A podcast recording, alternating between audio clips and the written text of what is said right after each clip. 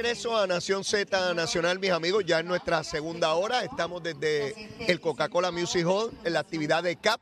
Aquí pueden llegar a donar para los niños pacientes de cáncer. Son niñitos, son pacientes pediátricos y esperamos que se den cita por allá. El dinero que se va a donar es dinero que se queda en Puerto Rico para todos nuestros pacientes aquí en la isla. Ya ustedes escucharon el relato de, de Bianchi, de Carlos Bianchi, ya que tiene su hija Adriana, paciente en remisión de cáncer y todo lo que relató de la ayuda que le dio CAP en todo este esfuerzo. La música y lo que escuchan de fondo es que ya la actividad comenzó aquí en Isla Grande y queremos que todos vengan a participar. Estará Tito Trinidad aquí con nosotros y Denis Quiñones también.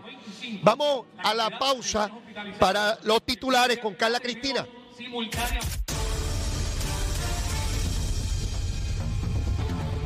Buenos días, soy Carla Cristina informando para Nación Z Nacional.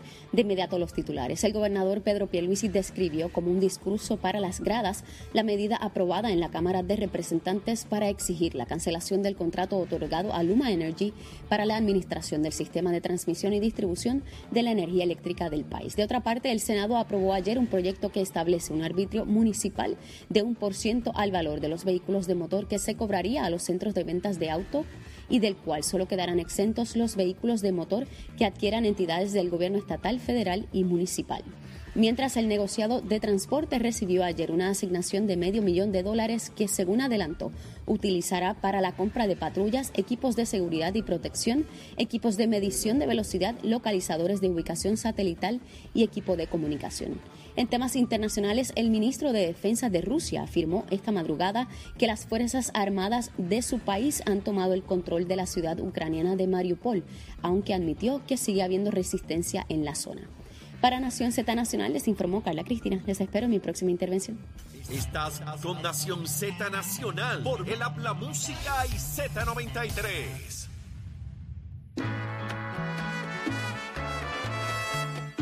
Bueno, y de regreso aquí a Nación Z Nacional. Tenemos una competencia inmensa, porque de- detrás de nosotros está la tarima principal, ya la actividad comenzó. Ellos tienen que hacer las expresiones que corresponden y nosotros estamos aquí en competencia.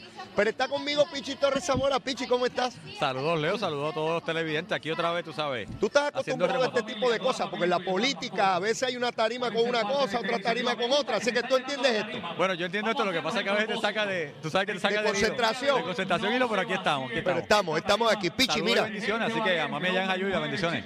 Tremendo. Eso, eso no falla. Pichi, la vista de Salinas ayer. eh, se dijo algo allí que me llamó en extremo la atención. Los vigilantes de recursos naturales en algún momento multaron a personas allí por más de 250 mil dólares, Pichi. Luego, esa multa llega a, recursos naturales y en la división legal se logra un acuerdo para un pago de 2 mil o 3 mil dólares. Entonces uno se, se impacta, ¿no? Porque no se trata de que eran 10 mil y ahora son 3 mil. De 250 mil a solo 3 mil. ¿Cómo uno puede explicar eso? Y ciertamente esto no se puede quedar ahí. Tenemos que saber qué ocurrió y adjudicar las responsabilidades. ¿Qué te parece? Mira, en términos de la vista, y como tú bien dices, Leo, y los que nos escuchan y nos están viendo, la realidad es que sí, los vigilantes dijeron varias cosas reveladoras ayer. Primero, sí, ellos multaron como tienen la facultad eh, en ley y en derecho de, de multar a las personas que estaban obviando la ley, que estaban destruyendo los mangles, 250 mil dólares o más. Y sin embargo, las personas que tienen derecho a revisión, porque administrativamente Claro. derecho a revisión, cuando llegaron al Departamento de Recursos Naturales, le bajaron la multa a 2 mil dólares, 3 mil dólares. Así que eso levanta una un flag, ¿verdad? una bandera, levanta algo que hay que investigar porque si bien es cierto que administrativamente se puede negociar multa, eso es el uso y costumbre en proceso administrativo, que tú bajes de 250 mil en violaciones a leyes federales, destrucción de mangle, que es una ley federal, y, y leyes estatales, a 2 mil dólares.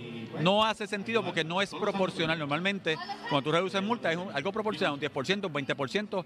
Yo he visto hasta 50% en derecho ambiental, pero esto que es casi un 99.9%, eso yo no lo había visto. Otra cosa es reveladora. No sé si recuerdas que en este mismo programa contigo yo dije, A mí se me ha comunicado que los vigilantes temían por su seguridad, porque obviamente cuando llegaban al área a hacer su trabajo eran amenazados. Claro. ¿Qué dijeron los vigilantes ayer? Que ellos temieron por su seguridad, que fueron amenazados en varias veces. O sea, lo dijeron ellos en vista pública, porque era la realidad del área. Y obviamente, yo siempre lo he dicho con mucho respeto. O sea, yo no estoy diciendo porque allí hay residentes legítimos, allá hay una comunidad legítima que está cerca ¿verdad? del área protegida que tiene personas de valía, que tiene una comunidad completa, pero desgraciadamente otras personas no están, como sabemos, no estaban haciendo uso correcto del área y amenazaban. Así que nuevamente, yo creo que lo que está pasando en salida se tiene que investigar, se tiene que seguir investigando, eh, pero obviamente, y lo tengo que decir con verdad, en derecho, en equidad, tú sabes que como abogado miramos todo en equidad. Ahora mismo se han hecho unas impresiones de que se le ha cortado el agua a todo el mundo, que se le cortó la luz a todo el mundo, que de hecho, si no está en derecho y está ilegal, había que hacerlo. Pero la pregunta es, entiendo yo, porque me ha llegado la información que también se le ha cortado agua y luz a personas que están fuera y excluidas del área, que no han podido probar su derecho. Entonces, eso crea una contraposición en lo que está pasando. Yo lo que estoy pidiendo, y he dicho claramente en este asunto, tenemos que mirarlo, sí. Hay una violación de ley, sí, podría haber manos políticas, sí, vamos. No vamos a de esto. Podría haber personas que metieron la mano ahí, que se hicieron de la vista larga, que no hicieron lo que tenían que hacer. Pero tenemos que tener cuidado también con los residentes que están allí, legítimamente en la comunidad aledaña, que nada tiene que ver con esto, que se están viendo afectados. Dos cosas con relación a lo que señala. En primer término, la multa. O se excedió sobremanera el que adjudicó los 250 mil. Podría ser. ¿Verdad? O se excedió el abogado que negoció. Exactamente. Para saber eso, no puede ser a base de especulaciones o de expresiones políticas o quién es mi adversario o mi enemigo. Tiene que ser con una investigación que traiga a las personas que estuvieron envueltas en eso y que nos expliquen qué fue lo que ocurrió. Porque yo no quiero pensar que en recursos naturales te dan una multa y tú vas y negocias por allí una cosa que no hay parámetros. Pues, Pichi, pues tú sabes que para ese tipo de negociación tiene que haber parámetros, no puede ser arbitrario y caprichoso. Y tiene que haber un proceso registrado, documentado, porque Claro. es el proceso administrativo, señores. Si lo explicamos para que usted entienda, si usted le dan a una multa de tránsito, usted está y va a 100 millas por hora en el expreso y lo detienen, le van a dar una multa. Eso es administrativo. Usted tiene derecho a revisión en el tribunal, se lo dice el propio oficial. Y puede ir el, Y puede ir al tribunal, pedir revisión, va a su día de vista, dice que no pasó, etcétera. Eso es lo mismo que pasa aquí. Lo que pasa es que de 250 mil más o menos plus a 2.000, 3.000 no hace sentido. Exacto. Porque es más, o sea, el corte, la negociación es demasiado excesiva. Trae, traes un ejemplo muy bueno, porque si a mí me dan una multa y yo entiendo que no procede, Tú vas a yo voy al proceso administrativo y puede ser que el juez en el área administrativa diga, no Leo, tú tienes razón, vamos a eliminar la multa completa, ¿verdad?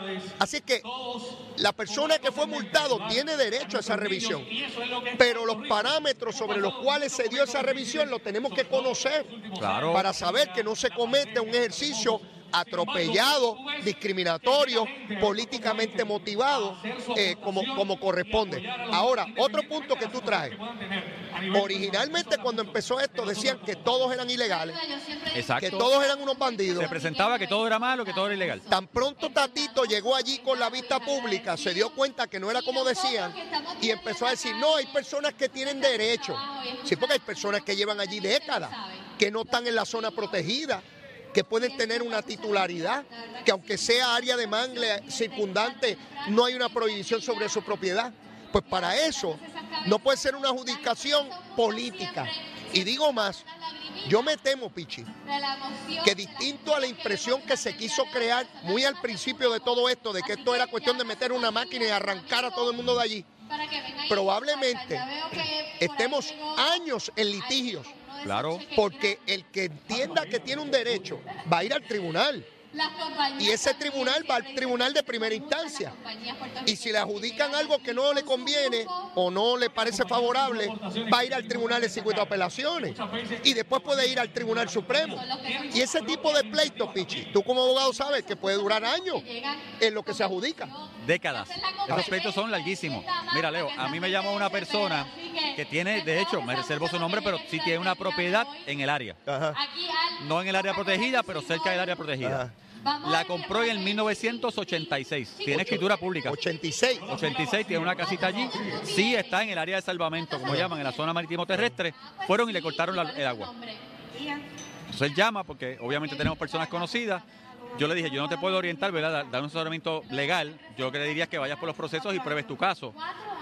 porque lo que le dicen a él, te tengo que cortar la luz, perdón, el agua, porque estás en la zona protegida, o sea, estás en la zona de, de- de la zona marítimo terrestre y salvamento. Ok. Su punto, muy válido, que él me dice, sí, pero espérate, si vamos a pensar, vete a Joyuda, todas las casas que están en Joyuda en el área de la playa, porque están en el área de la playa, Ajá. todos los condominios que están en el área de la playa están en el área protegida, están en la zona de salvamento. O sea, él fácilmente puede llevar un caso en equidad al tribunal que puede tardar años, décadas, para decir lo que me están aplicando a mí, que estoy fuera de la zona, con un título y una propiedad que tiene escritura que yo compré legítimamente, me lo están aplicando porque estoy en la zona marítimo terrestre, sin embargo aquí en Puerto Rico hay muchas casas que están ahí, tienen luz y agua. ¿Cómo tú resuelves eso? Claro, Sí, esto claro. va a ser un pleito larguísimo Bueno, ahora. Pichi, hoy en día nosotros tenemos comunidades totalmente legales y legítimas que no comenzaron así, comenzaron con una invasión de terreno y se legalizó luego.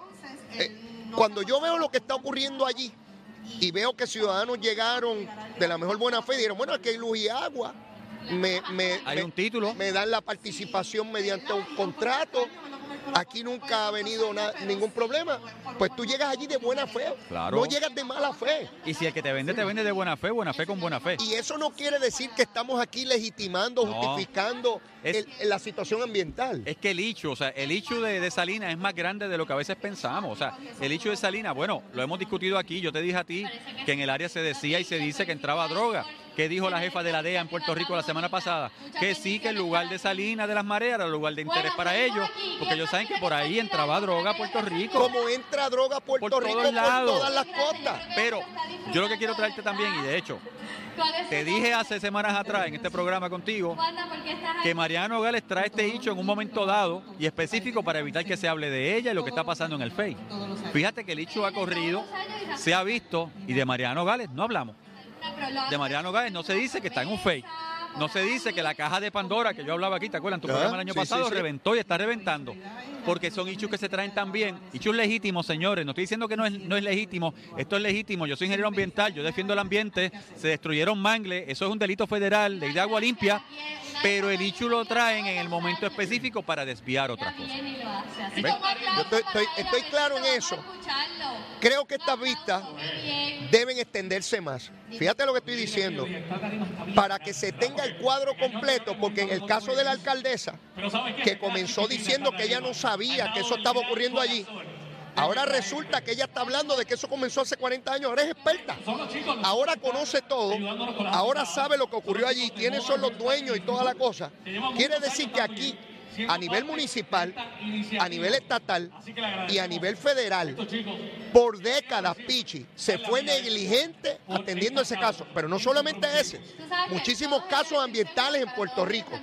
Pero, como todo esto comenzó fue, vamos a hacerle daño al gobierno de Pedro Pierluisi y decir que es Machalgo, como si cuando llegaron Machalgo en el 2020, ahí fue que empezó este problema. Claro. Y allí eh, vemos una construcción, Pichi, yo voy a ir allí, yo no sé si este fin de semana o el otro, pero yo quiero ver físicamente eso, porque los visuales que veo en las tomas que se, que se hacen con los drones estos, eso es gigantesco allí, Pichi. La cantidad de, de relleno que tuvieron que haber metido allí no se hace en un año ni en cinco años. No, esto, O sea, eso, esto es un trabajo de décadas. años. Esto es un trabajo de décadas. Las casas que están construidas, la carretera.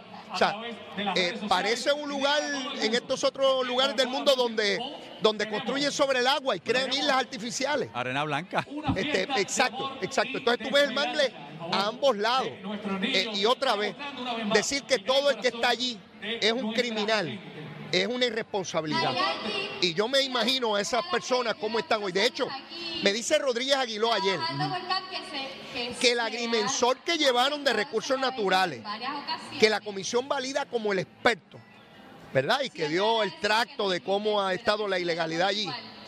Es el mismo agrimensor que validó el estudio de Rincón que dice que la piscina no está en la zona marítimo terrestre ni. O sea, ¿cómo es posible que para una cosa es sirve bueno, y para, para otra otra no? no? Pa- para que tú veas cómo todos estos elementos se, se mezclan con la política para crear un problema. Por eso es que yo quiero que las vistas continúen y lleven a todo el mundo allí. Y eventualmente, no es lo que diga un agrimensor pitching, no es lo que diga un legislador, no es lo que diga un alcalde, es lo que diga el tribunal en su día, cuando se adjudiquen todos los elementos que están aquí. Todos. Y Leo, si tú has visto, mientras hemos discutido este caso contigo en el programa, y de hecho y lo he hecho públicamente en otros foros, siempre he dicho primero, siempre he hablado de que por allí había actos delictivos. No de la gente que vive allí, de personas que utilizaron eso para hacer actos delictivos. Siempre he dicho que tenemos que tener cuidado con lo que es la reserva y las personas que viven en la comunidad aledaña, que tienen título, propiedad y todo. Claro, claro. Siempre hablé en este programa de equidad, de la, de- de la persona que contrató de buena fe, porque en derecho sabemos que la buena fe y buena fe, obviamente es, es buena fe, así que tienen un derecho a reclamar. Así que el hecho de que gente ha querido proyectar este issue como, ¿sabe? El mega issue, que tenemos que resolver como gobierno. Pero es culpa de Pierluisi y Machargo, y siempre dije aquí en tu programa, Machargo llegó y le pidió a Acueducto que tumbara A agua. todo el mundo se le lo pidió a justicia. eléctrica, le pidió a energía eléctrica que tumbara la luz, porque él no podía tumbarla, no podía ni cortar el tubo, Claro. el cable. Él fue hizo lo que tenía que hacer. Ah, pero Machalgo era el malo. Machalgo era el malo porque era la forma de ciertas personas que se ensañaron con el señor Machargo, porque para ellas una cosa es una cosa y otra cosa es otra Pero cosa. mira cómo se mezclan los asuntos, porque lo mismo que hacen con Machalgo, de tratar de decir que él es el culpable, y ahora se dan cuenta que no, que hizo lo que tenía que hacer, es lo mismo que hicieron con Whitefish, de decir que estaba metido en un lío y que eran corruptos, y hubo que, que quitar la empresa, y es lo mismo que intentan con Luma. Claro. Mira cómo todos estos elementos te crean un bollete público, te crean un- una gritería pública, te criminalizan, te adjudican, te encarcelan, para luego con el tiempo, los meses o los años, darse cuenta que no era como se planteaba. Bueno, la legisladora dijo que todos los políticos éramos narcotraficantes, que estábamos ligados con los narcotraficantes. Así Y es. tengo que decir que el presidente de la comisión popular y yo PNP, pero tengo que felicitarlo, porque le dijo en la comisión empezamos, usted tiene que retractarse o traiga la evidencia, porque porque sea legisladora, no es que puede estar por ahí insultando y manchando, obviamente, la reputación de los políticos, no. Ah, no presentó, no ha entregado información porque es mentira, porque es para las gradas, es para desviar y para llevar información incorrecta. Estamos ante un panorama de opinión pública donde sin leer, sin evaluar, sencillamente se adjudica y unos repiten lo que otros dicen. Y lo repiten y lo repiten y la verdad no importa. Lo importante es el rating, lo importante es la atención, lo importante es el Los poder mediático. Eh, los likes, los Eh, eh. likes y ¿cómo es? los shares de Twitter, porque ven que Puerto Rico es Twitter, parece una red social. Y, y entonces, mientras creas desasosiego, tú estás en el rating. Mientras estás en la Mientras, gritería. mientras tienes like, tú eres bueno. Eh, pero eh, eso me lleva al tema sobre el Estamos- proyecto. mediáticamente estamos mal, señores, pero eso es otro tema y otro, otro programa. El- el- este proyecto que ayer se plantea, donde supuestamente es un impuesto a los vehículos, y Tatito plantea que no es un impuesto, que se está tratando de eliminar el, el impuesto al inventario, o sea, que es sustituir uno por otro, que no se trata de un impuesto nuevo. El gobernador dijo que él no apoya un impuesto nuevo a los vehículos. Yo creo que aquí hay un elemento de comunicación, porque he visto, y, y ya, y ya me hicieron llegar el proyecto para evaluarlo, porque si se trata de una sustitución y no un impuesto nuevo, porque aunque no es el 9% y es el 1%, pero se amplía la base, es de más personas y supuestamente se recoge exactamente la misma cantidad. Si eso es así, pues quizás estamos ante algo que se pueda considerar, si es así. Si, si se trata de, cobrarle más a la ciudadanía, pues entonces estamos ante un impuesto y, y a un incremento en el costo, particularmente en la industria automotriz, que le genera a Puerto Rico una enorme cantidad de recursos.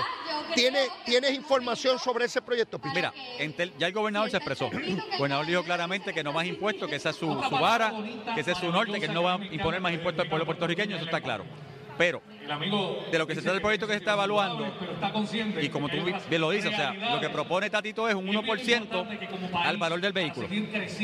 En vez de pagar un impuesto, y esto es para los municipios, de hecho, porque es un Ajá. impuesto de ingreso municipal, en vez de lo que es el inventario.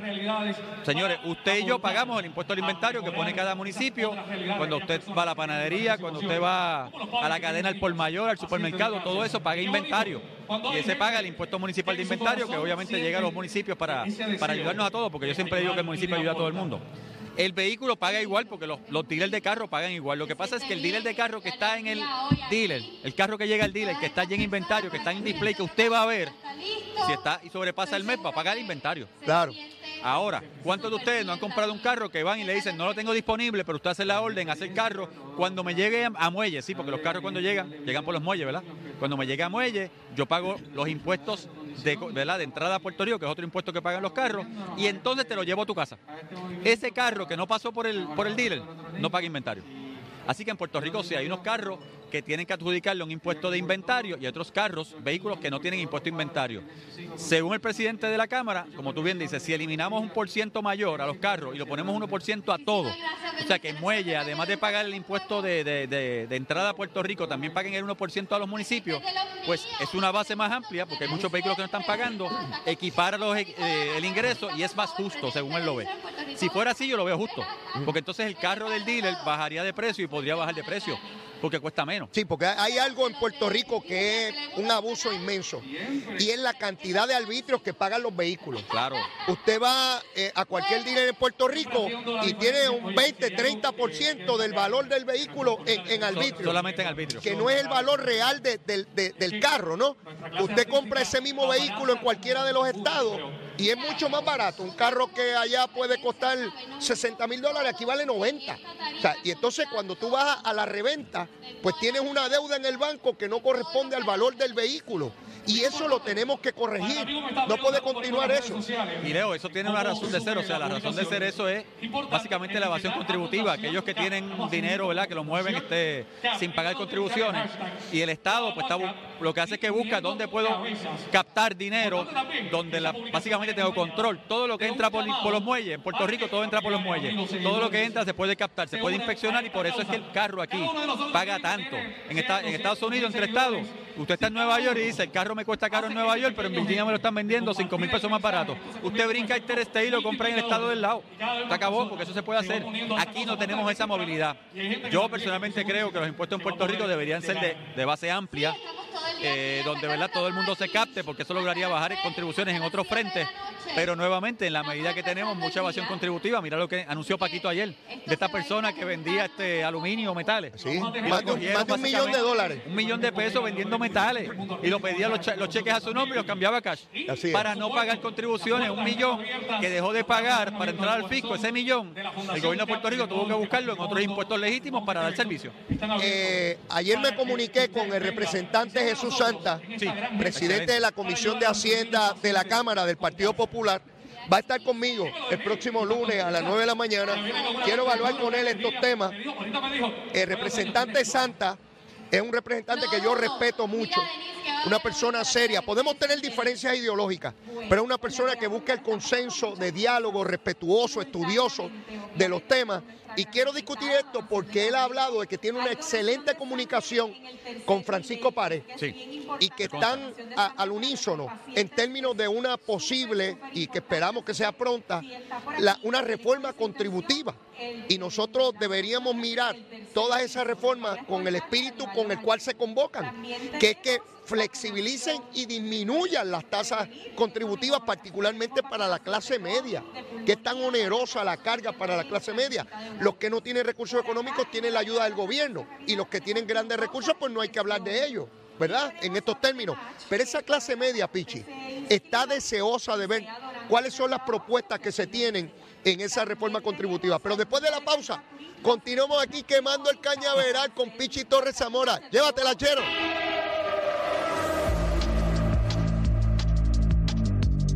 Buenos días, soy Carla Cristina informando para Nación Z Nacional. En el tránsito queda algo de tapón en la autopista José Diego en la zona del peaje de Bucanan y en el área de Santurce hacia la entrada al túnel Minillas, así como en algunos tramos del expreso Kennedy en dirección a San Juan. Semipesado el expreso Valdoriotti de Castro en la zona de Santurce también hacia la entrada al túnel Minillas.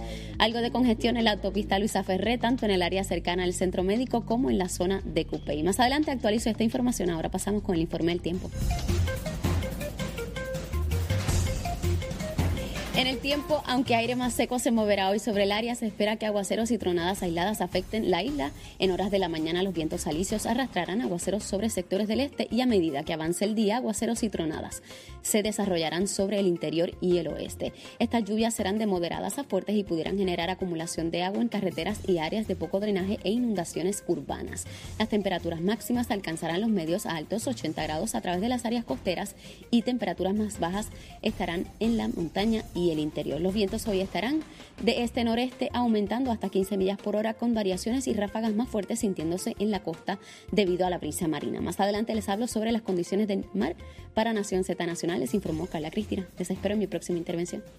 Precision Health Centers es un centro de salud multidisciplinario con alrededor de 30 años en la industria de la salud, siendo una compañía netamente puertorriqueña con servicios en toda la isla y en Estados Unidos. Estamos comprometidos con nuestros pacientes. Ofrecemos servicios de audiología, terapia física, terapia de mareos y vértigo, patología del habla y lenguaje, terapia del habla y lenguaje, terapia ocupacional, quiropráctica y medicina naturopática. Precision Health Centers, ahora con más servicios para su salud.